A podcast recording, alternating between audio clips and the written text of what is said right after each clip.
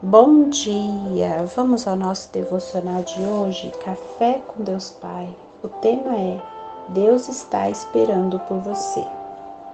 Vocês não dizem, daqui a quatro meses haverá a colheita? Eu digo a vocês, abram os olhos e vejam os campos. Eles estão maduros para a colheita. João capítulo 4, versículo 35. Uma parte muito importante da vida é a colheita, pois ela é o fruto de um trabalho anterior que envolveu o plantio de sementes, o cuidado com o solo e o zelo pelas condições de crescimento e desenvolvimento. Diariamente, todos nós temos lançado sementes, por mais que não seja literalmente no solo. Precisamos saber que nossas palavras e atitudes podem ser comparadas a elas. Por muito tempo em minha vida acreditei em diversas mentiras. Por exemplo, que eu não gostava da cor dos meus olhos, por não serem iguais às do meu pai, e isso me entristecia muito, porque eu acreditava que não era amado por ele, por não ter a sua aparência.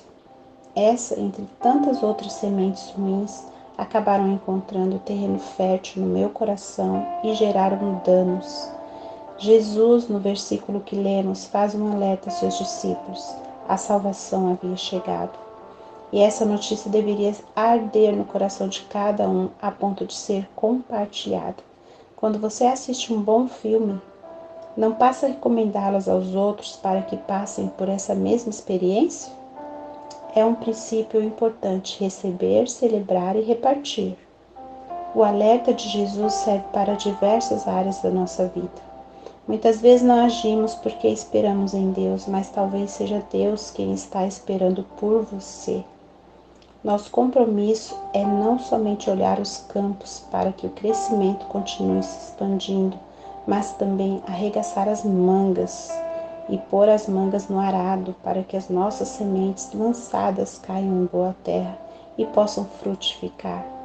Deus tem um destino extraordinário para a sua vida. E a frase do dia nos diz: quem é bem-sucedido sabe receber, celebrar e repartir. Leitura bíblica, Marcos 4. Palavra-chave: colheita.